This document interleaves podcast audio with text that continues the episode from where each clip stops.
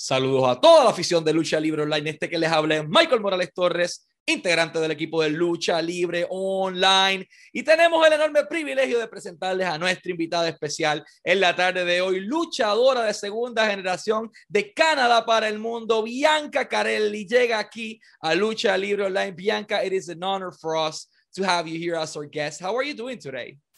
I'm doing great. Thank you so much for having me. Thank you for being here. And I wanted to start this interview asking you how did your passion for pro wrestling started? I mean, we know who's your dad, but uh, who inspired you enough to pursue a career inside this industry that is so atypical? Not to Canadians specifically, but uh, to the rest of the world. Like, okay, a pro wrestler, like, really, wh- why that decision? So, I want to know your story. I want to know uh, who inspired you enough to do this for the rest of your life. Well, you know, I have to say my dad did. Uh, ever since I was little, I saw him, you know, start his training, wrestling in Canada, wrestling in Japan, wrestling in the States. And I got to see it from a really different viewpoint. I got to see my dad transform and learn and, and travel and kind of see the business from the other side, not really through the TV, but more from behind the scenes.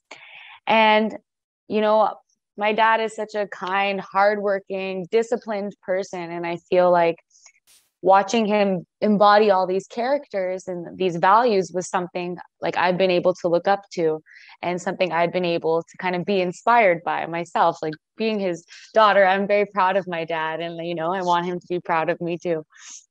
I'll translate to Spanish. ¿Quién inspiró a Bianca Carelli a ser luchadora? Sencillo, su papá, el hombre de la cobra, Santino Marella, eh, lo vio crecer, lo vio como su héroe, pero ella vio el lado de la industria no a través del televisor, sino lo vio backstage, viajando con su papá a todas partes. Veía que su papá de momento estaba en Japón, estaba en Estados Unidos, estaba en Canadá, estaba en todo el mundo. Y ver a su papá cumplir su sueño con tanta pasión fue lo que la inspiró a ella a convertirse en quien es hoy día y es eso mismo, lo que hacía su papá, una luchadora. One thing is dreaming to be a pro wrestler, and another completely different. It's training. Your dad is known. He's known for being a really, really tough trainer. Like I've heard some horror stories because okay, they saw the funny, goofy side on TV, but the guys that got him into the battle arts gym, they got Anthony Carelli, the, the judo fighter, the tough uh, SOB. So you know, for you how was that experience training for the first time what do you remember of your first bumps and what do you thought of your dad you know on that role completely different uh in this case as a trainer well, for the first three months that I was wrestling, I actually trained under Tyson Dux. So when I went to my dad, I kind of had a little bit more of an idea. So I didn't start right from scratch with him, which was definitely a good thing because he um yeah, he's strict, but not really strict. It's just he cares so much that his students do a good job. So if they do a bad job, he's very like old fashioned.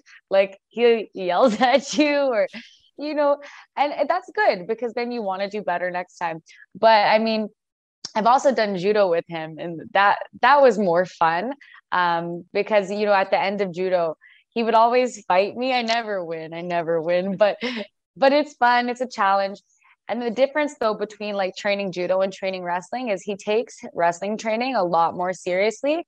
Um, he picks a lot more things that he wants to be perfect. And, uh, you know, not just for me, but for all of his students. And it's because he really cares and he really wants everybody to value their work and, you know, show that they care about the business, which is really important. I'll translate that to Spanish. De, en el caso de Bianca, ella no entrenó directamente con su papá los primeros tres meses, entrenó con Tyson Dux, que fue algo pues, bastante positivo porque llega con experiencia al Ballet Arts Academy de su papá. Entonces, cuando llega allí, ve un lado completamente distinto, pero es que ella dice, mi papá es estricto, es una persona estricta, pero es porque él valora esto, porque él ama esta industria. Y tuvo la oportunidad de verlo como judoka, como un peleador de judo y entrenar con él. Nunca ganó una pelea, ni una, pero eh, entrenaba con él y vio el lado de su papá como entrenador de lucha libre, esa pasión, ese fuego que veía, eh, la motivaba a ella a, a continuar. Do you thought when you start training that things were going to be maybe uh, less complicated? Because I trained wrestling for two years and I hated every single minute of it. So for you, how was your experience? Did you thought uh, you know, first month, uh, was this for you? Do you thought quitting? Uh, how was that mental state for Bianca Carelli, those first months training? So the first months that I did train was with Tyson. And I remember mm-hmm. thinking like, can I really do this? Like, is this something I can do? And I remember the first couple classes being nervous, but everybody was so kind and everyone started from scratch. And people were saying, you know, when I started, I had no idea what I was doing. It's okay, you're going to learn. And that's something that I've tried to always remember with everything or anything that I do. You have to be re- like ready to fail and then you embrace the failure because you're never going to do anything and be perfect right away and if you do that's amazing but that's not most often so it was just a matter of being able to build my confidence and you know have people that i look up to tell me they do believe in me and, and that's what really helped push me forward I'll translate that. Le pregunto sobre el estado mental durante los primeros meses de la industria. Por lo general no es sencillo. Ella dice, tienes que prepararte para fracasar. You need to prepare to fail. ¿Por qué? Porque todo el tiempo vas a fracasar. Nadie es perfecto, nadie lo hace de la primera. Y si lo haces de la primera, muy bien por ti, pero no todo el mundo tiene esa misma suerte. Eh, y entonces esa experiencia de ella entrenando con Tyson los primeros meses, ella se preguntaba, ¿verdaderamente esto es para mí? Yo quiero hacer esto, quiero pasar por todo este sacrificio y lo continúa haciendo hasta que lo perfeccionó y hoy día cumple su sueño y es luchadora profesional. Uh, usually the, I have I've heard both side of the stories. I've heard uh, parents that are in the wrestling industry that don't want their children to be a part of it, to be protective. But I've heard the stories of fathers or parents inside the wrestling industry that want their kids to do this and they're open to it. Uh, do your parents, both of you, your mom and your dad, supported this decision? Well, my dad absolutely. Um, you know he's always liked that i have a passion for entertainment. I like to perform. I love a crowd audience. I like the energy. So he's always been really supportive.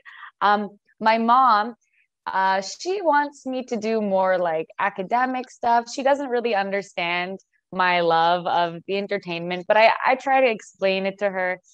And i think she's starting to understand it but you know it, it doesn't matter at the end of the day. Like I have to seize what I want to do. And, and even if neither one of my parents supported it, or if both of them supported it, at the end of the day, it's up to me to make that decision and do what I want to do.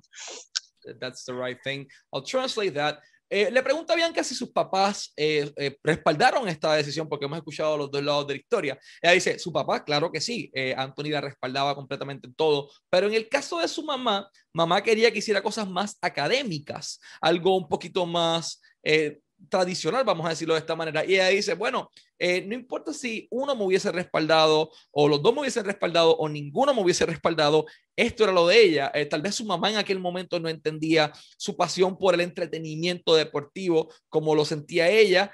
pero ella continúa haciendo esto, ahora su mamá va entendiendo poco a poco y esta es su meta, esto es lo que ella quiere hacer y esto créanme que es lo que ella va a hacer por el resto de su vida Uh, the big moment came in your life and you had the opportunity to make your pro wrestling debut.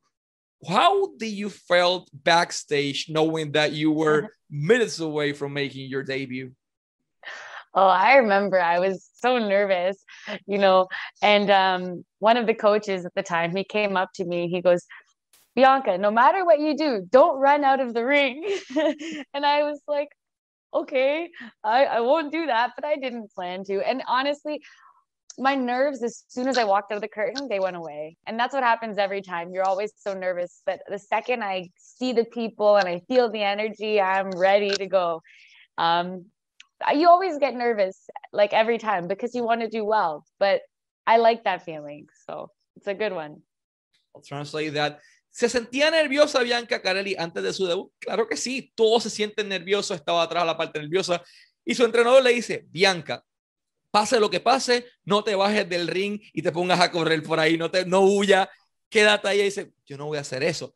Entonces llega, sale por la cortina, ve el público, es como que ah, esa energía, esa vibra, esa magia se conecta con el público y se desaparece todos los nervios y le pasa todo el tiempo. Si no sientes esos nervios antes de salir al cuadrilátero, algo está haciendo mal, pero Bianca lo siente y cuando sale, que ve el público, se le olvida todo, se siente feliz y comienza a conectar eh, pues, con esa fanaticada.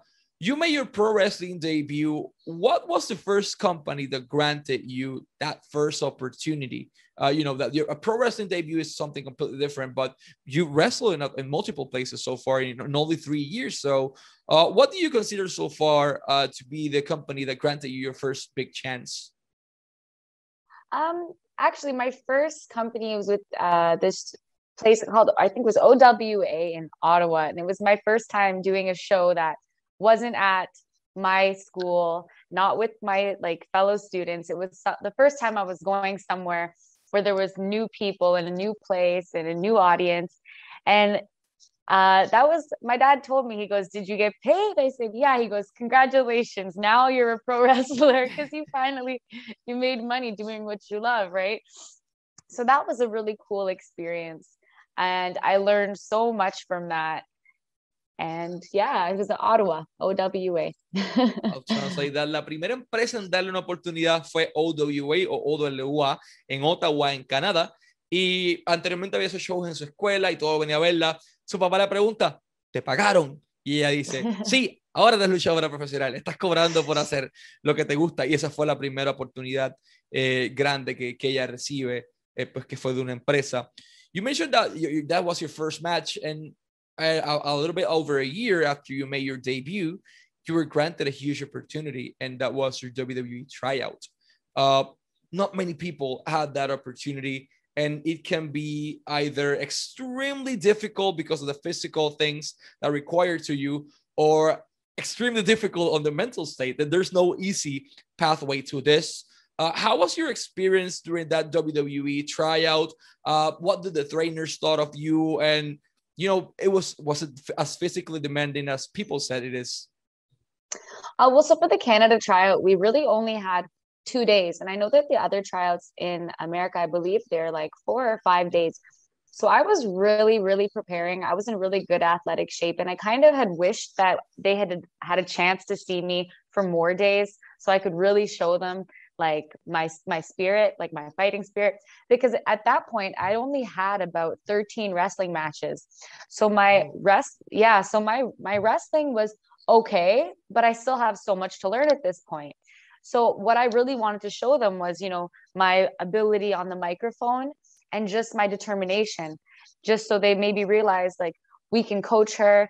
You know she has value and i was hoping that you know they would see that in me but again i was very new to the business. So the biggest feedback that i received was keep training get experience train with as many different girls as you can um, from all different levels and just gather everything you can to improve yourself. So that's what i was doing until the virus hit. So now i've just been doing everything else in my power to to improve which has been a little bit difficult but i'm doing the best i can I'll translate that. La primera oportunidad enorme que ella recibe un trial de WWE en el 2019 en Canadá, que por lo general los trials son cuatro o cinco días en Estados Unidos, pero en Canadá fueron dos. Atléticamente ya estaba en el mejor punto de su vida, ya estaba dándole duro al gimnasio, al cardio, estaba perfecta para eso, pero tenía como 13 luchas solamente en su récord eh, y ella quería tener la oportunidad de mostrarle mucho más a la gente eh, pero pues, eh, como ya dice, llegar allí, tener la oportunidad de crecer, de, de ir poco a poco evolucionando hasta quien es hoy día, eh, es, una, una, experiencia muy grata. Y eso fue hasta que llegó la pandemia por el COVID-19 y detuvo todo. Entonces está haciendo todo lo que tiene dentro de sus manos para poder entonces continuar creciendo de esta manera. Bianca, if it is not for your dad's post, we, we wouldn't heard of you here in Puerto Rico. So, it gives us like the vibe that you want to make it on your own. You don't want to use uh, your father's last name or his legacy or anything.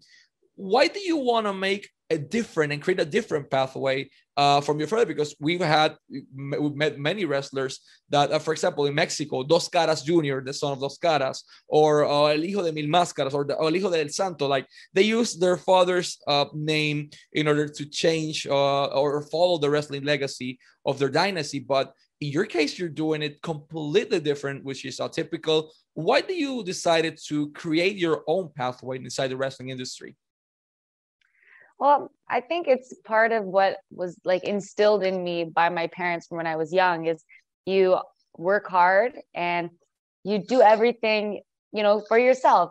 Don't always rely on everybody to help you. You have to put in hard work because nothing in life is free.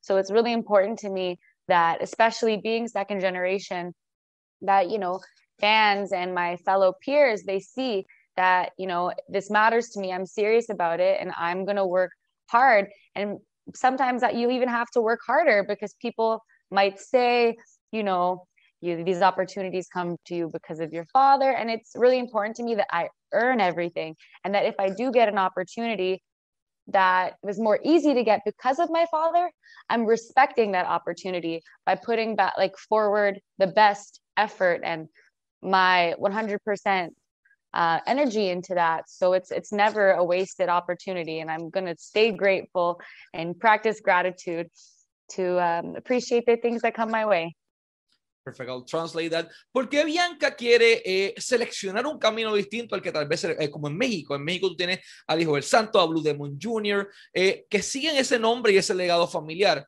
Bianca quiere crear su propio camino porque desde niña sus papás le inculcaron a trabajar por todo lo que ella se gana en la vida y en el caso de que ella eh, obtenga una oportunidad tal vez por su papá o por el nombre de él, respetar esa oportunidad y mostrarle al mundo que ella puede hacerlo por sí misma. Entonces su intención principal aquí es crecer por ella misma, crear su propio camino, mostrarle respeto a la industria, sí, claro, valorar el legado de su papá, pero hacer las cosas por sí misma. Para ella ese esfuerzo personal eh, es algo sumamente importante. Bianca, you've been active three years inside the wrestling industry, which is not uh, a fun industry for many things that you you highly probable face already hostile environments inside the industry. What's been the toughest crowd you you've performed in front of and why? Hmm. That's a good question. The toughest crowd to perform in front of. Honestly, I have to say, I feel like the toughest crowd to perform in front of is like when you're in wrestling class with your peers. Yeah. I, I feel like that's always the hardest because, you know, you're all analyzing each other, studying each other, wondering why did they do that? Should they have done this? And it's like when you're like same thing if you're in in class with a bunch of your classmates and you answer the math question and you get it wrong you know you, you're a little bit more nervous when, when it's your peers. Whereas like if i was doing a show in front of an audience um, it's just a different energy. Like the audience is enjoying the show. Whereas when you perform in front of your peers they're watching not to enjoy but to critique. I'll translate that.